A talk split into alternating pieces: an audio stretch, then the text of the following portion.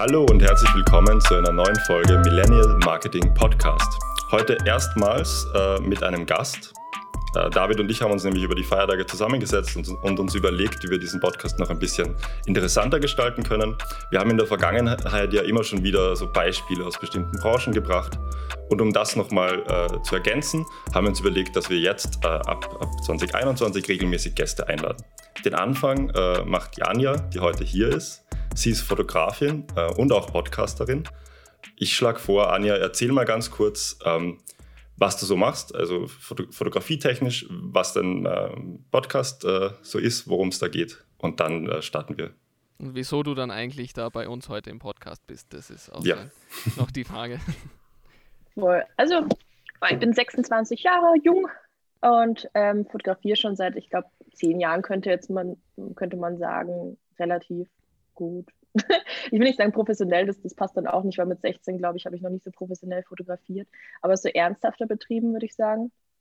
Und genau, und ich habe jetzt die grafische vor kurzem abgeschlossen, habe da die Fotografieausbildung gemacht im Kolleg, ähm, habe davor auch TFM studiert, also Theater, Film und Medienwissenschaft, also war schon so in der Richtung unterwegs und habe immer schon nebenbei fotografiert und jetzt habe ich eben auch angefangen, nachdem die Schule fertig war, einen Podcast zu starten. Habe mir auch gedacht, ich steige jetzt ein ins Podcast-Game und mache mir so eine kleine Nische auf, indem ich sage, eben, das geht mal um, um Frauen in der Fotografie, weil es ja doch sehr männerbesetzt ist, die Nische und äh, also die ganze Branche meine ich. Und ähm, genau, und gerade auch, also Podcast an sich machen auch hauptsächlich Männer, was ich gesehen habe.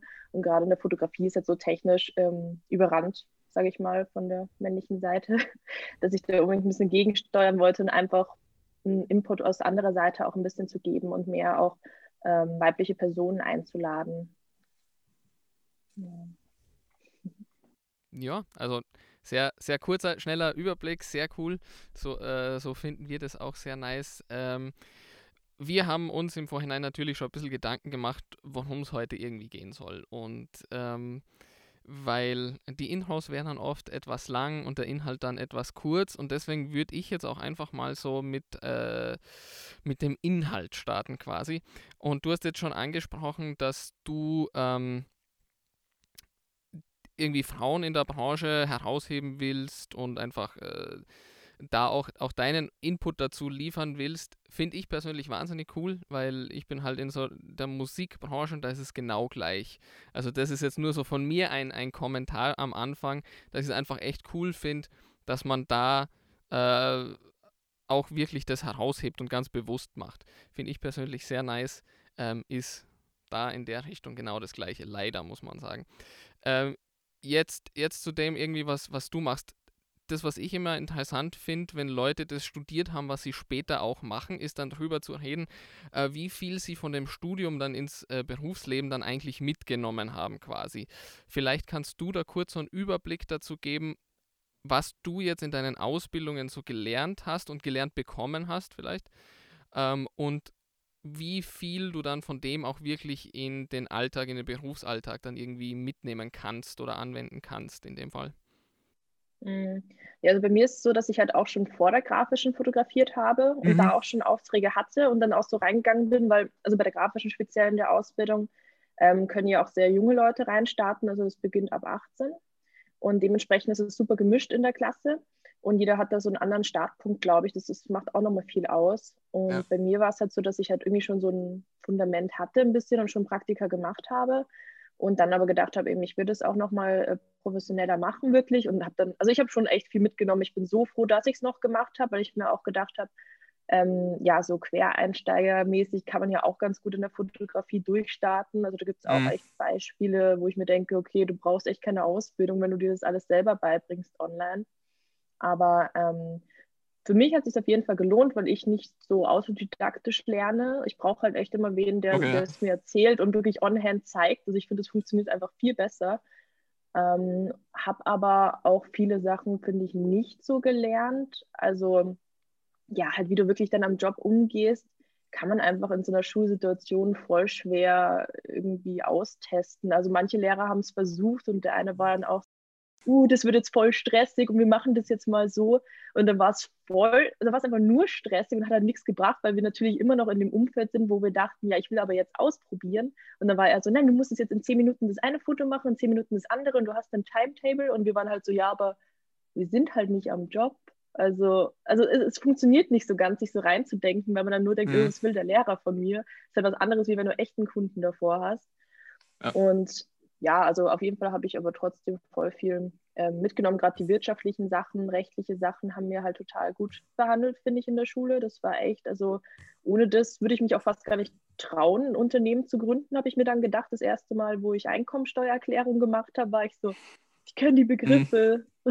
weil sonst hätte ja. ich da halt sofort Steuerberater, Steuerberaterinnen ähm, holen müssen und gleich dafür zahlen müssen. Und so war ich so, okay, ich weiß die Basics, das funktioniert. Zumindest was was ist und was was bedeutet. Ja, voll. Also du verstehst ja, auch, wenn du dann mit Steuerberaterin ähm, sprichst, eben worum es geht. Also dafür ist es schon mal sehr hilfreich. Ich, also ich finde es immer interessant, vor allem in so, in so künstlerischen Gebieten und Bereichen, ähm, dass das dann oft herausgehoben wird, dass, es, dass diese Sachen dann eigentlich so ähm, Hard Facts und wirklich steuerliche Sachen äh, Unternehmensgründungen, Selbstständigkeit im Beruf und bla bla bla, diese ganzen Sachen, dass die dann oft hängen bleiben. Ähm, oft viel mehr als manche anderen vielleicht fachlichen Sachen. Ähm, du hast auch von, von Praktika was erzählt. Ähm, um was ist es in deinen in den Praktika gegangen bei dir in dem Fall jetzt? Ähm, ich habe Hochzeitsfotografie-Praktikum gemacht. Cool. cool. so Klassiker so zum Anfang. Ja. ja. wobei es war gemischt, es war nicht nur Hochzeitsfotografie, ähm, es war auch ein bisschen Porträt und Mode eigentlich. Eigentlich war es mhm. so ein mhm. bisschen für alles. Ähm, aber das war bei einem jungen Fotografen im Team. Und ähm, die Xenia kenne ich immer noch, die ist jetzt in Hamburg. Die kommt auch in der nächsten Folge zu mhm. mir. Das passt sehr gut und cool, cool, Äh, sind immer noch befreundet und also das hat mir so viel geholfen. Also Bereich war halt, also ich war halt richtig gut eingespielt auf Hochzeitsfotografie, muss ich sagen. Also ich finde, das ist so ein abgesteckter Bereich, der ist halt auch im Supermarkt gerade einfach und da kannst du sehr gut, sehr einfach lernen. Also wenn du mit dem Stress umgehen kannst ähm, mhm. und das alles mal durchgemacht hast und wirklich gelernt hast mit einer anderen Person zusammen, dann geht es ziemlich gut, finde ich, weil es sehr klar abgesteckt ist, wie das funktioniert, einfach diese, also dieser Bereich der Branche wohingegen ich jetzt so Magazinfotografieren so ein bisschen komplizierter finde und auch ja. nicht so bezahlen. ähm, mhm. Aber genau, und das Praktikum hat aber auf jeden Fall ur viel geholfen. Also ich bin da echt reingestartet und war so, was ist Lightroom? Ich kann Lightroom nicht, ich kann nichts in Photoshop. Und dann haben sie mich Gott sei Dank trotzdem genommen. und dann haben sie mir so gesagt, okay, eine Woche Zeit für Lightroom lernen, so mach das erstmal daheim, dann komm mal wieder. Und ich so, okay. Und dann ging es halt durch YouTube Tutorials eh ganz gut und dann konnte ich da auch echt ganz gut reinstarten. Das war dann voll nett, das war halt mehr freundschaftlich, das war halt auch kein Ausnutzen als Praktikantin, sondern voll auf gleicher Ebene. Mhm. Das war voll cool. Äh, ja, wir haben jetzt. Zwar, äh, ich darf noch ganz kurz, und zwar habe ich da, ich finde es so super Überleitung zu, zu einem Punkt, den ich eigentlich aufgeschrieben habe. Ähm, mein meine Ansicht dazu sage ich gern später noch, falls irgendjemand interessiert. Aber wenn es jetzt gerade, wie du gesagt hast, also so Praktika, ich schätze mal, das war jetzt bei dir unbezahlt, oder? Ja. Zum Anfang schon, dann nicht mehr. Okay. Alles klar, alles klar, Also wenn es dann so extra Arbeiten gab, was halt so echt so Dummy-Arbeiten sind, dann haben sie mich immer bezahlt. Das war voll Okay. Mhm. Jetzt, äh, das würde mich nämlich von dir, Philipp, auch interessieren. Keine Ahnung, was, was äh, deine Ansicht dazu ist. Unbezahlte Arbeit. Ja, nein, wann, wann nicht, wieso, weshalb, warum. Go at it. Ja, jetzt, äh, Anja, fang du mal an. Also, wie ist jetzt im Nachhinein dein Blick drauf hat, war. Genau, ja. Also bei mir, ähm, also ich, ich ja, tendiere ja auch immer noch dazu, auch wenn ich meinen eigenen Podcast aufnehme, immer allen zu sagen, macht nichts gratis aber lerne auch so ein bisschen, also es geht halt darum, wenn es dir was bringt für dein Portfolio, kannst du natürlich auch gerne gratis arbeiten, sage ich mal. Also wenn du sagst, du machst jetzt einen Auftrag, den du echt gerne machen möchtest und es bringt dir was, mach es auf jeden Fall, weil manchmal weiß man es tatsächlich nicht, wo es hinführt. Also genauso bei mir, also ich habe so oft eben so zum Anfang vor allem im Praktika oder sowas umsonst gemacht. Ich habe dann nochmal eins gemacht später in Berlin, wo ich so drei Monate da war. Das war auch unbezahlt ähm, bei einem Fashion-Fotografen weil ich mir halt immer gedacht habe, bevor ich nichts mache und solange es sich ausging mit studentischer Unterstützung, also Beihilfen und so.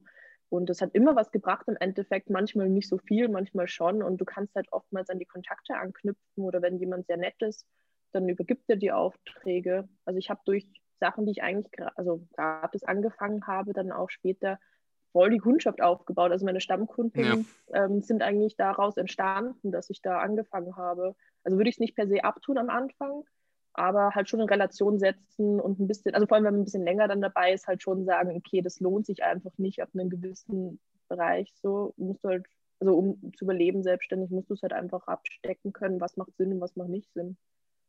Ja. Ich glaube, das ist so ein zweischneidiges Schwert. Ich meine, in der idealen Welt gibt es natürlich keine kostenlos, also keine unbezahlte Arbeit.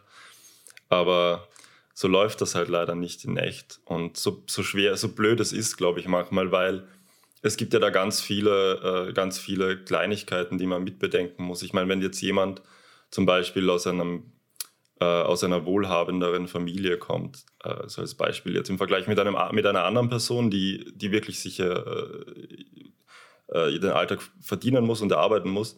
Die Person, die von zu Hause quasi schon mal Geld mitbekommt, die kann unbezahlte Praktika machen, so viel sie will und kann dann quasi den anderen Leuten die Plätze wegnehmen, unter Anführungszeichen, weil sie halt Arbeit kostenlos machen kann. Und all diese Kleinigkeiten. Also natürlich ist es so schwierig, aber ja, ich, ähm, ich sehe es, gerade wenn, wenn so die Anja erzählt, dass es natürlich Sinn macht, ähm, auch unbezahlt am Anfang was zu machen, wahrscheinlich gerade in so Branchen, wo ich, äh, ich nehme mal an, gerade wenn man, wenn man Anfänger oder Anfängerin ist, wo so die Grenzen noch, noch nicht ganz klar sind zwischen Leuten, die es wirklich professionell machen wollen und darauf hinarbeiten und Leute, die es gerade so ein bisschen ausprobieren. Und da muss man halt auch einfach, nehme ich jetzt mal an, hier und da mal was äh, kostenlos machen und, und schauen, reinzukommen und die Leute kennenzulernen.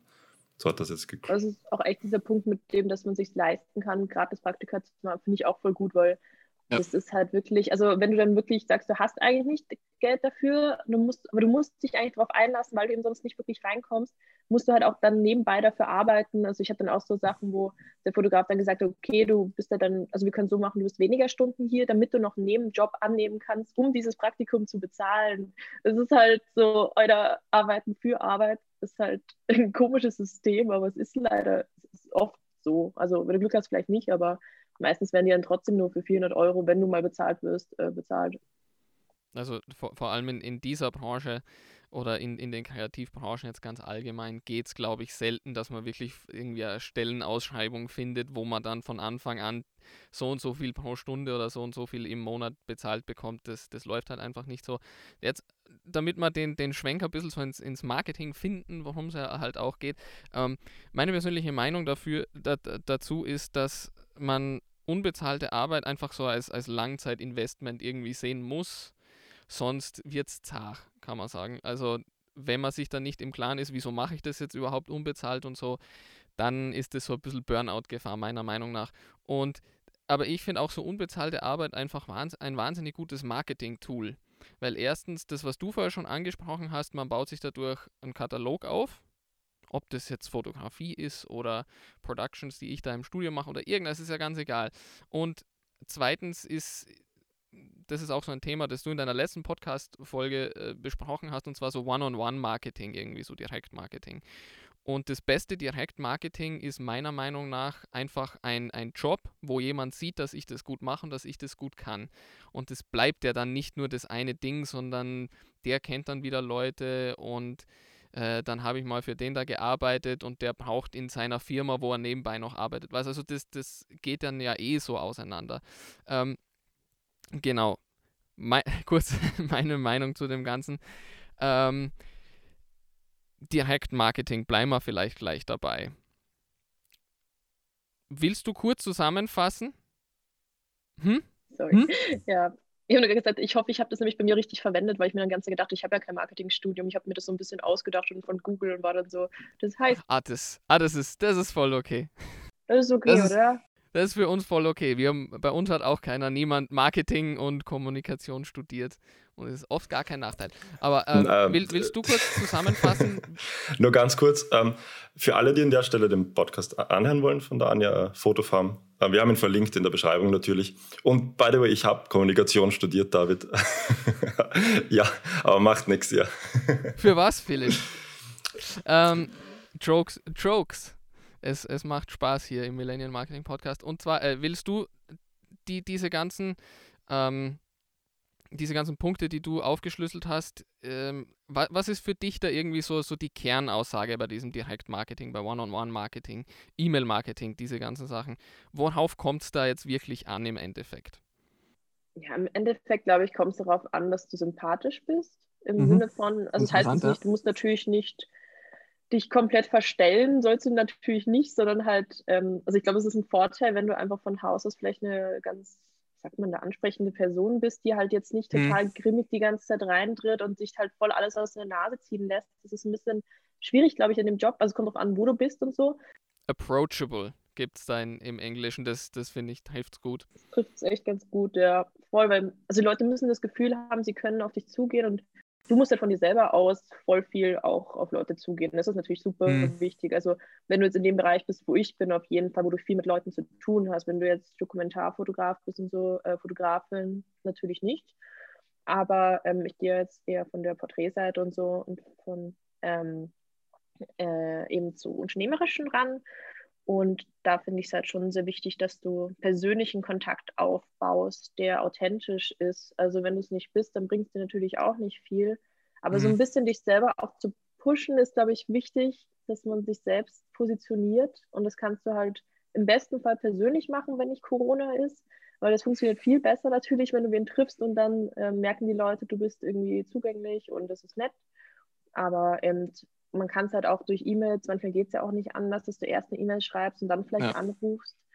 Ähm, also sind im Endeffekt Anfragen halt auch, also ich, ich habe davor auch so gedacht, okay, gehört das zum Marketing, wenn ich jetzt sage, du musst halt E-Mails schreiben, aber ich finde irgendwie schon so ein bisschen, ja. weil es halt darum geht, dich selber an dem Mann und die Frau zu bringen und das irgendwie wichtig ist, dass man da ja halt einfach als Person sich vorstellt. Und das ist auch gar nicht so einfach, finde ich. Da stolper ich immer ein bisschen drüber, das online zu machen, ist halt wirklich, also es funktioniert ganz gut, indem man halt sagt, man hat ein Instagram und man hat irgendwie eine gute, ähm, keine Ahnung, einen, hm, eine gute, ja, jetzt bin ich raus, keine Ahnung. On Online-Präsenz, kann man das so sagen vielleicht? Ja, ja, voll. So ein bisschen, damit Leute merken, dass du einen Charakter hast, damit sie wissen, mit wem Aha, sie umgehen äh, sollen. Dass das so eine Persönlichkeit ist auch mhm. ne neben dem, was man dann vielleicht irgendwie wirtschaftlich bringt. Äh, auf, auf jeden Fall. Äh, Philipp, willst du mal irgendwas? Ja, gern. Also ist das etwas, ich, ich hab, ist das etwas, das man dann aktiv, also dass du dann aktiv übst, also das Auftreten, ich meine jetzt schwer, schwer, schwer in Corona-Zeiten, oder ist das etwas, das man zumindest äh, beigebracht bekommt dann oder in dem Praktika wird dir das dann so nahegelegt äh, von den Leuten, bei denen du quasi das Praktikum machst? Eine ganz gute Frage, weil ich finde, es wird so vorausgesetzt mhm. eher. Das ist nichts, was die wirklich, naja, wobei, also es gibt schon, wenn du, wenn du sehr nette Leute hast, die da wirklich auch auf dich schauen während der Arbeitszeit und ich meine, wenn es eine Riesenfotografin ist, die ähm, so Starfotografin, die keine Zeit hat für dich und du bist der, der Assi, der rumläuft, dann geht es natürlich nicht. Aber wenn du halt bei kleineren Leuten auch anfängst, also bei mir hat das eigentlich schon, wenn ich drüber nachdenke, ganz gut funktioniert, weil, also meine, also ich sag mal, meine Fotografiebetreuerin, meine Fotografin, ähm, das immer sehr nett gemacht hat und sehr auf mich drauf eingegangen ist und gesagt hat, ey, schau doch mal, das musst du so und so machen und geh doch eher so hin. Aber, ähm, aber das ist selten der Fall, glaube ich. Also vor allem auch in der Ausbildung, jetzt von der grafischen ausgesehen, wenn du Glück hast und ein Lehrer ist halt so drauf und ist so ein bisschen mehr auf, oh, es ist lustig und du musst charismatisch sein und schau mal, du musst dich so und so präsentieren, wenn du in der Branche bist.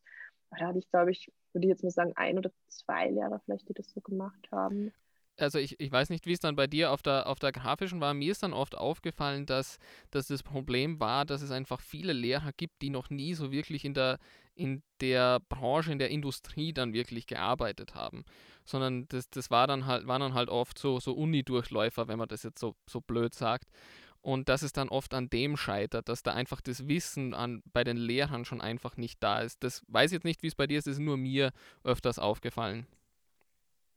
Das ist tatsächlich an der grafischen Gott sei Dank nicht so im Comic. Okay. Also da merkt man schon, da kommen mhm. wirklich, es kommt immer darauf an, es ist halt oftmals nicht aus deinem Fachbereich, was du gerne hättest, aber da laden sie dann externe Leute ein. Also das machen mhm. sie echt gut. Aber es sind sehr viele, die jetzt parallel, also die Lehrenden machen parallel zur grafischen noch Aufträge und sind total drin. Der eine der Lehrer ja. ähm, ist zum Beispiel, macht diese Plakate für äh, Licht ins Dunkel, die jetzt ganz überall sind in Österreich so. Also die sind schon, Gott sei Dank, ähm, können sie da schon Einblicke geben. Du das hilft, halt ja aus der Nase ziehen. Das ist halt das mhm. Ding. Also du musst es halt von dir aus fragen, weil die kommen halt manchmal nicht drauf, es von sich zu erzählen. Also es ist halt schon wichtig, dass du selbst Initiative zeigst und einfach immer ja. nachhaken. Das ist halt überall so leider. Ähm, ich würde an dieser Stelle gerne so eine kleine plakative Frage stellen, die wir uns ähm, vorhin notiert haben. Und zwar, wenn du so auf deine letzten zwei bis drei äh, Jahre zurückschaust als Fotografin und vor allem auf, auf das Marketing bezogen. Wenn du da jetzt so eine Maßnahme oder eine Sache, die du gemacht hast, herausnehmen müsste, die dir am meisten gebracht hat, jetzt egal Reichweite oder neue Kunden, neue Kundinnen, was würdest du da auswählen, was du da gemacht hast? Hm. Also ich glaube, es ist trotzdem, also es ist immer noch Instagram eigentlich.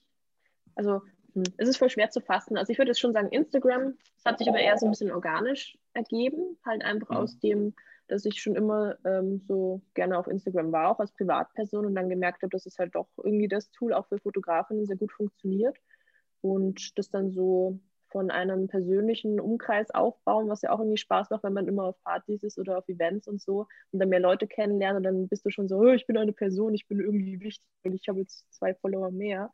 Und das dann halt noch so ein bisschen aufs Business ummerzen kannst, äh, war das für mich immer das Beste und ich finde es auch jetzt immer noch eigentlich, es ist einfach mein Lieblingstool. Ich, ich mag halt Instagram so gerne, weil es, also ich verstehe es halt einfach, wie es funktioniert. Mhm bin jetzt nicht mega erfolgreich damit, also das könnte man sicher noch besser machen, da bin ich auch zu faul für, weil ich nicht so kontinuierlich poste und so. Aber einfach nur um ein Portfolio zu haben, um mit Leuten sich zu vernetzen. Ich benutze es echt mehr als Katalog für mich, auch um Personen wiederzufinden und um Leute anzufragen, weil wenn man selber jetzt aus der Fotoredaktionsseite Leute sucht oder Stylistinnen sucht oder so, oder andere Fotografinnen, ähm, dann kannst du einfach durchsuchen oder du hast dir schon bestimmte Leute rausgesucht und die vielleicht abgespeichert. Und ich finde, so funktioniert es sehr gut. Ja, so als Vernetzungstool. Ja, also wir haben da auch, Philipp, tell me if I'm wrong, aber wir haben da ja auch in der, in der Instagram-Folge, die wir vor längerem schon einmal gemacht haben, Links down below, everybody, ähm, war ja auch die DMs irgendwie das Thema, oder? Wenn ich mich richtig erinnern ja, kann, dass Instagram äh, halt nicht mehr nur so ein Katalog ist und so, hallo, hier bin ich, sondern dass es halt auch wirklich ein, ein Networking-Tool sein kann und für viele auch das Networking-Tool schlechthin ist. Also das, das höre ich jetzt bei dir irgendwie so durch, dass es eben nicht nur Katalog und zur Schau stellen ist, sondern wirklich auch connecten und in Kontakt bleiben und, und sowas. Ja, auf jeden Fall interessant. Man hat da halt ein bisschen persönlicheren Zugang, auch weil man mhm. eben man kann, wenn man möchte, eben auch persönliche Sachen sharen. So in den Stories haue ich halt auch irgendwelche Sachen manchmal rein, so die halt, die ich normalerweise meinen Freunden schicke und dann vergesse ich immer, wie viele Leute mir eigentlich zuschauen. Aber das macht es dann halt, finde ich, authentischer und irgendwie, es passiert halt von alleine, dass man sich dann irgendwie mehr mit den Leuten identifiziert. Das irgendwie ja. netter ist, dieser Kontakt. Und man findet alte Leute auch wieder so, die man vielleicht vor drei Jahren oder so gekannt hat. Das finde ich immer krass. Ich dann merke, wer, wer da eigentlich zuguckt. Und bin ich so, ups, warte mal, aber die kennt mich ja auch noch. Ja, ja. ja. auf jeden Fall. Mhm. Und wenn du dir jetzt so deinen ähm, Alltag als Fotografin ansiehst, so geschätzt, wie viel, das, das interessiert mich wahnsinnig, weil ich ja schon öfter mit, äh, mit Leuten darüber geredet, wie viel Prozent von deiner, von der Arbeit, die du quasi als Fotografin verbringst, verbringst du damit mit, mit Sachen, die du jetzt im Begriff Marketing oder also Öffentlichkeitsarbeit für dich einordnen würdest? Also wie viel von diesem Teil von deinem, ja, von deinem Alltag ist Marketing als jetzt Fotografin? Boah, wenn ich jetzt so, ja, vor allem auch so E-Mails schreiben oder was ich jetzt angehen möchte, wäre zum Beispiel auch ein Newsletter machen. Ich glaube, es wird auch noch mhm. mehr werden. Es ist halt schon echt viel. Also, boah. Also ich passe ja auch wirklich zum Marketing jetzt wirklich mal ganz weit eben so. Äh, ich, äh, ich, selbst wenn ich DMs schreibe oder so, oder jetzt mal Auf jeden Fall. schicke ja, ja. oder so ja. und das alles zusammenfasse, dann ist es eigentlich schon sehr viel. Also ich würde jetzt oh, ich weiß nicht, das ist voll schwer, so 30, 40 Prozent vielleicht sagen fast. Mhm. Also ich, find's, ich will nicht 50, 50 sagen, das wäre ein bisschen hart, aber ich würde mal sagen, so 20 Prozent ist Fotografieren, wenn überhaupt, 10 Prozent vielleicht, so Aufträge. Und das andere ist halt vor allem viel Akquise und Marketing, wenn man das so ein bisschen zusammenfasst, sind sicher so 40, 50 Prozent. Ja, eigentlich schon. und dann gibt es halt noch viel Wirtschaftliches, das ist so der andere große Teil, würde ich sagen. Und dann noch Networking, will ich jetzt nicht ganz zu Marketing tun, eher so im Alltag vielleicht und was sich so spontan ergibt und so. Mhm. Aber ja, also ich bin Marketing und ähm, unternehmerisch denken, Businesspläne erstellen und sowas wäre so der andere. Beides gleich wichtig, finde ich. Also Marketing ja, spielt also, ja doch eine sehr große Rolle.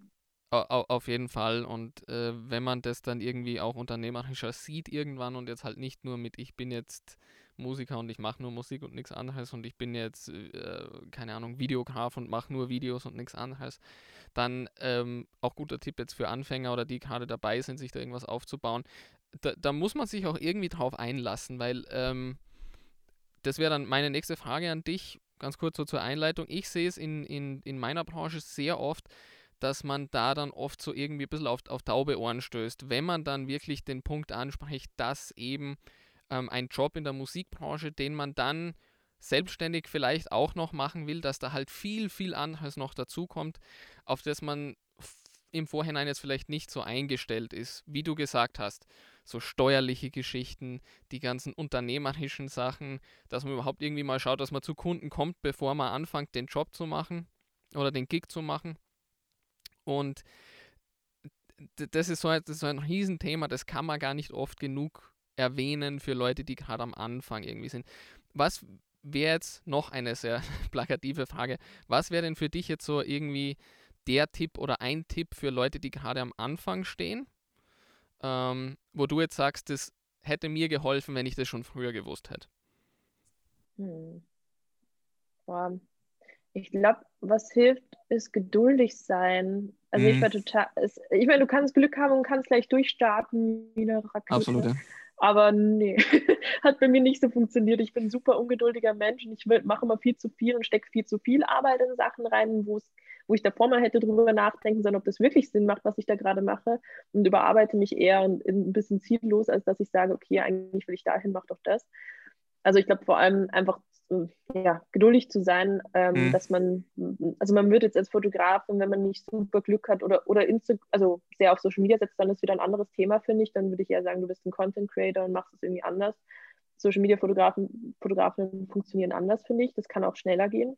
Ähm, aber wenn du jetzt sagst, du willst einfach davon leben, willst dir Selbstständigkeit aufbauen und vielleicht nicht zum Anfang auch alles dafür opfern und keinerlei Freizeit mehr haben und so, sondern einfach das halt normal sterblich so leben, wie als wärst du berufstätig, so mit 40, 50 Stunden, äh, dann dauert es einfach super lang.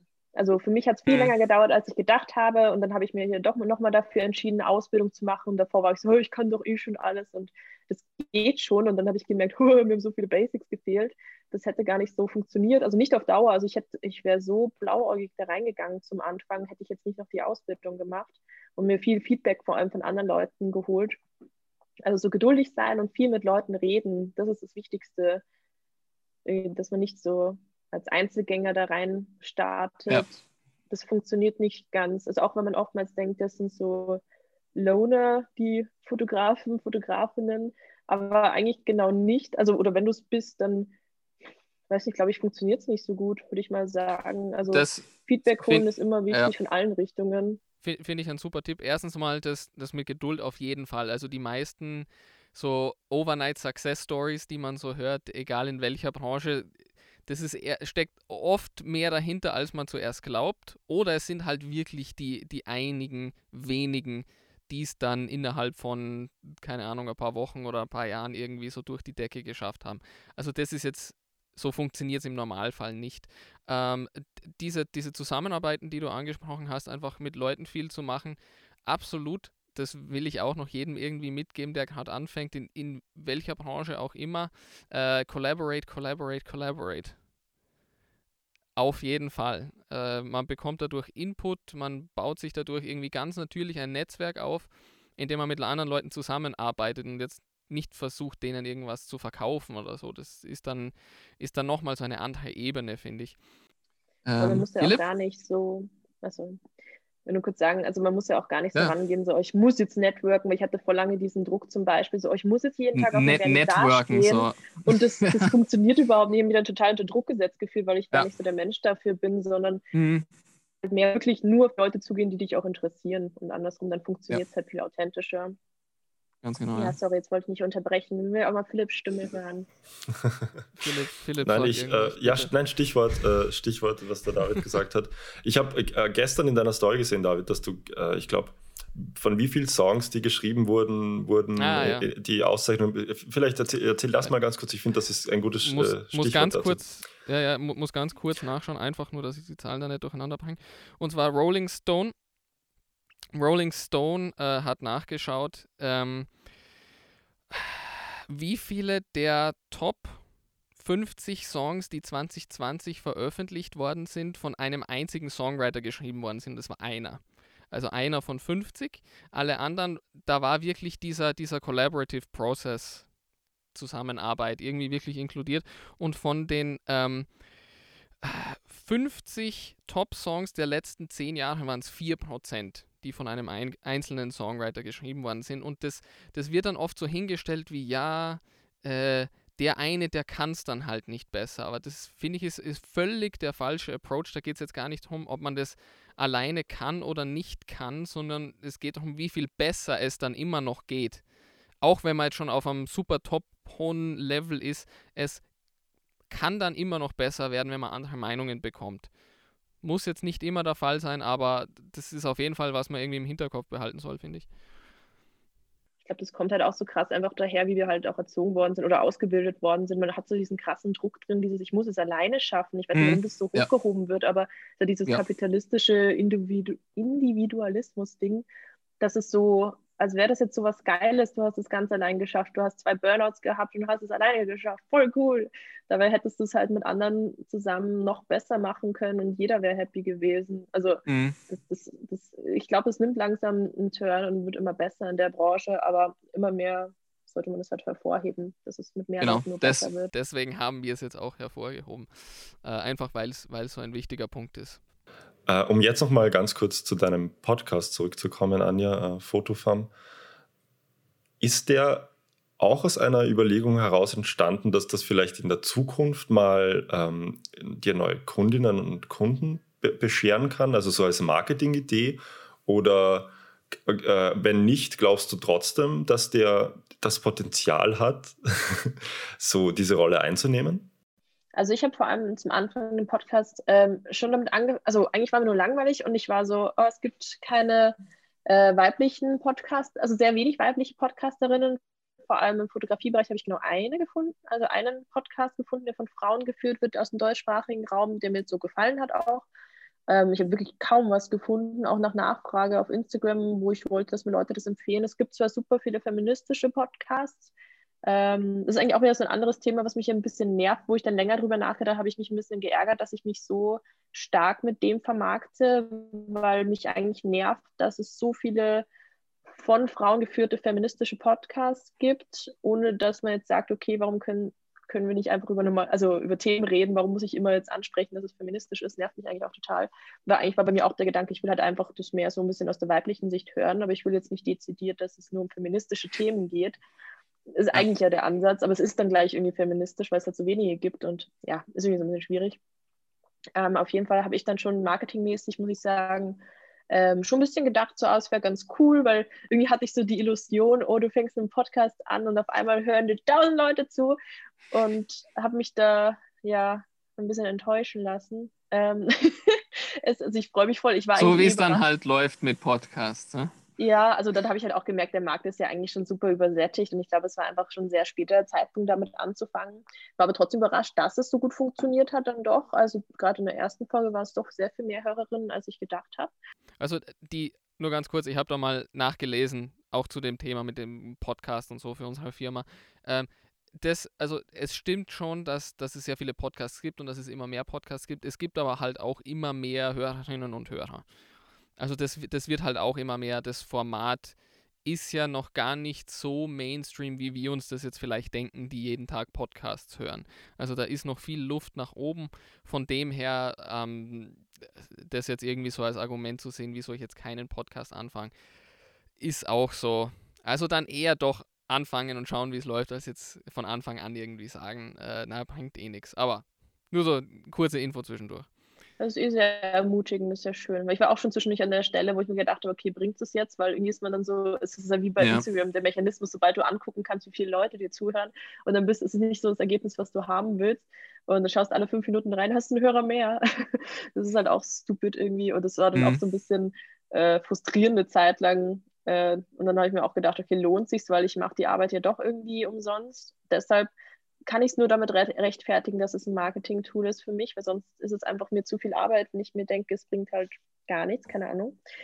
Aber es ist irgendwie mehr so ein, es ist schon auch ein Hobby. Es ist halt, es macht einfach Spaß und ich wollte ausprobieren, wie das ist, mit Ton vor allem mal was zu tun zu haben, weil das bei mir halt komplett ausgespart wurde bisher in mhm. meiner Ausbildung. Es macht voll Spaß, mal was Neues anzufangen. Und ja, es ist halt einfach schön, sich auch mit Leuten auszutauschen. Also mir wäre es lieber, wenn das noch ein bisschen mehr anläuft, dass Leute auch mehr auf mich zukommen und noch mehr mit mir drüber reden wollen, auch über die Themen, die angesprochen worden sind. Weil sonst ist es ja auch sehr einseitig, was eigentlich schade ist. Aber ich hoffe einfach, dass Leute da auch was daraus lernen können. Das ist halt der Hauptinput, einfach das Leute zu erreichen, die man normal gar nicht erreichen würde, die mhm. aber gerne Infos haben wollen über das Ganze. Also ich hätte sowas am Anfang der grafischen voll gern gehabt, einfach um zu wissen, wie läuft so ab, worauf muss ich mich einstellen, wenn man gerade mal niemanden hat, eben den man ansprechen kann. Ich äh, zwei Sachen dazu, was ich ganz toll. Ich meine, den Gedanken finde ich ganz toll, dass man quasi eh nur eine Person oder einen Hörer, eine Hörerin, diese eine Hörerin mehr braucht, die dich dann, die quasi dann die Kundin ist oder der Kunde. Also eigentlich geht es immer nur darum, diese eine Person noch zu erreichen. Ähm, und wenn man, glaube ich, so mit ran, rangeht, dann ist es ein, zumindest motiviert das einen, glaube ich, ein bisschen mehr als jetzt nur nach. Aber ich glaube ehrlich gesagt nicht, dass ich unbedingt mehr Leute erreiche. Ich erreiche also ich persönlich im Moment in meiner Nische ja. erreiche ich die Leute, die mich eh schon kennen. Also glaube ich, ja. ich weiß es nicht genau, ich kann nicht genau nachschauen, wer es alles hört. Vielleicht schicken es auch Leute weiter, das wäre halt voll nett. Aber ich glaube schon, das sind die Leute, die ich schon kenne. Und mit ja. denen kann ich mich halt dann vermehrt austauschen. Aber genau, das, das ist jetzt aber auch irgendwie, es geht dann auch nicht immer nur jetzt um, um um die breite Reichweite, die man jetzt irgendwie vielleicht mit einem äh, TikTok-Account jetzt vielleicht leichter erreicht als mit einem Podcast. Aber äh, wenn es dann halt wirklich so, so ein Longform-Format wie jetzt zum Beispiel Podcast ist oder manche Leute machen jeden Tag sechs Stunden Livestreams, ähm, dann baut man da halt irgendwie, glaube ich, schon so äh, Verbindungen und Connections auf, die man jetzt vielleicht mit einem Instagram-Post oder so nicht schaffen wird. Und sich dann halt darüber Gedanken zu machen, ob das jetzt vielleicht sogar mehr wert ist, als dann die Zahlen, die beim Instagram-Post jetzt da stehen würden, mit dem gleichen Zeitaufwand. Also das, das muss man sich auch irgendwie vor Augen halten, dass das jetzt nicht so ein, ein 1 zu 1 Comparison ist. So, da haben mich 400 Leute gehört und da 40 und deswegen ist das andere zehnmal besser. Mhm. Also, ja, ist ein guter Reminder. So stehe ich so irgendwie zu dem ganzen Podcast versus ich, ich, ich, mag jetzt nicht ein ganz neues Fass aufmachen, sozusagen, weil wir jetzt wirklich ne? schon mach's, äh, länger mach's, dabei mach's. sind und, und eigentlich ähm, das Ganze zum Ende, zum Ende bringen sollten. Aber noch ganz kurz.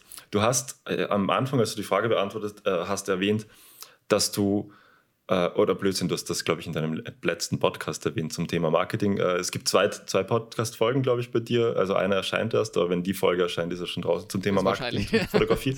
genau. Ähm, und da erwähnst du aber, dass du bei der ersten Folge auch so Leute angeschrieben hast, also bei der, deiner ersten Podcast-Folge über WhatsApp und so ihnen gesagt hast, hey, ich habe meine Podcast-Folge ist draußen, willst du sie dir nicht anhören? Und ich glaube, das ist etwas, worauf Leute viel zu oft vergessen. Mir ist das mhm. auch letztens, also vor zwei Jahren, glaube ich, habe ich mal mit einer Band zusammen den Release geplant von ihrem Album. Und da habe ich auch, da ging es auch darum, äh, dass wir einfach eine gewisse Klickzahl auf YouTube erreichen wollten. Und die ist hauptsächlich damit zustande gekommen, dass sie halt einfach Leute, die sie schon längst kannten, äh, angeschrieben haben auf WhatsApp nochmal extra, weil das wird oft, ich habe das Gefühl, das wird oft vergessen. Man glaubt ja, die, die klicken ja sowieso drauf und so weiter, aber die oft müssen die einfach nochmal anschauen. Genau. Ja. Und ich finde, das ist eine wahnsinnig wichtige, ja, Entschuldigung, bitte sorry, ähm, wollte nicht unterbrechen, aber in Zoom ist das immer schwierig. Ähm, ja. Ich finde auch, also man, man geht dann so davon aus, dass sie es halt alle ähm, schon gesehen haben und so, aber so viele mhm. denken sich, ähm, also wenn ich so Insta-Stories zum Beispiel durchklicke, das ist also das, ähm, der Kanal, wo ich zum Beispiel immer poste, wenn was Neues raus ist, und wenn ich mir überlege, wie ich das aber bei anderen Leuten mache, denke ich mir halt auch so, oh, ich swipe so schnell durch und dann sehe ich, hey cool, neue Folge, swipe weiter, denke nicht mehr drüber ja. nach und dann kommst du einfach nicht mehr auf die Idee, ah ja, stimmt, da war ja was oder du kommst halt erst zwei, drei Wochen später nochmal drauf, wenn du die Person triffst und dann dich daran erinnerst, ah ja, da war ja was. Ähm, voll. Also, dass dieser direkte Kontakt ist halt doch so wichtig.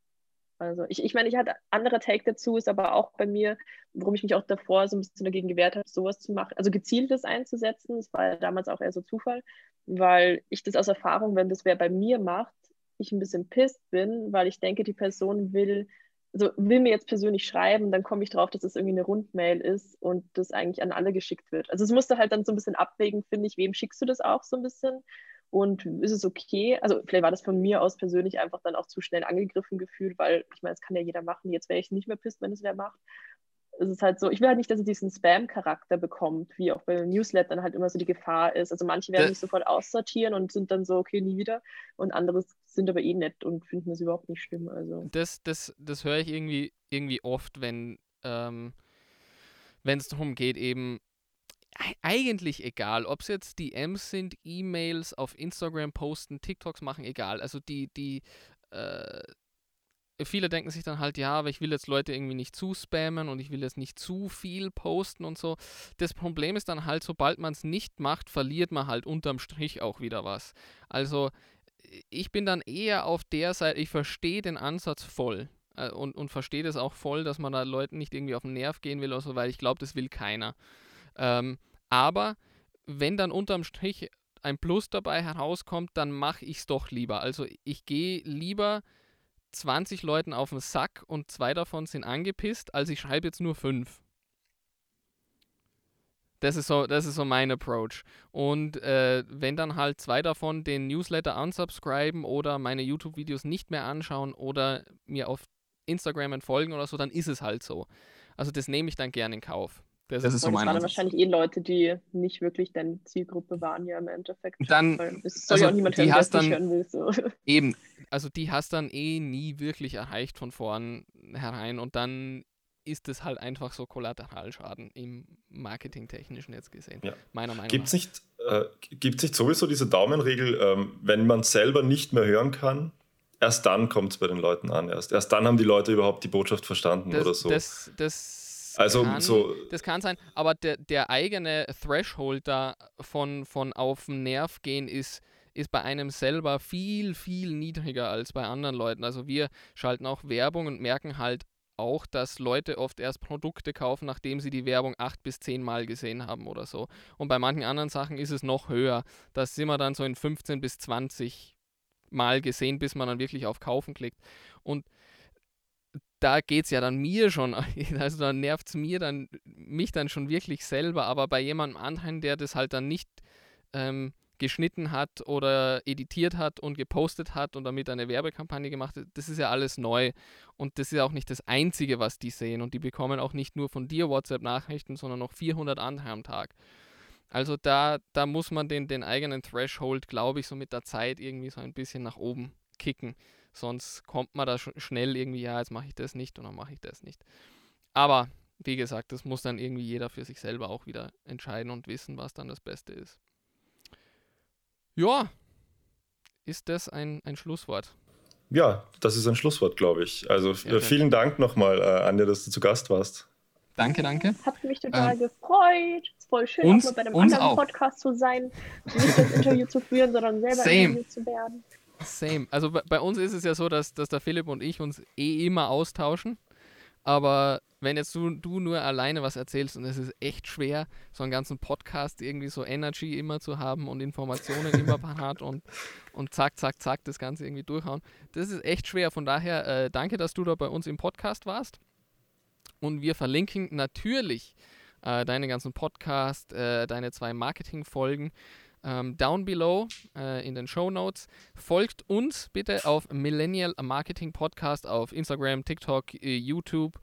Uh, Spotify Podcasts, uh, Apple Podcasts, Google Podcasts, lasst ein Review da. Das gleiche natürlich auch bei der Anja und ihrem Podcast, der noch einmal unten verlinkt ist in den Show Notes. Auf jeden Fall draufklicken, folgen und interagieren. Da würden wir uns sehr freuen. Ähm, das ist jetzt das wirkliche Schlusswort. Äh, danke fürs Zuhören und dann bis zum nächsten Mal Millennial Marketing Podcast. Ciao. Ciao.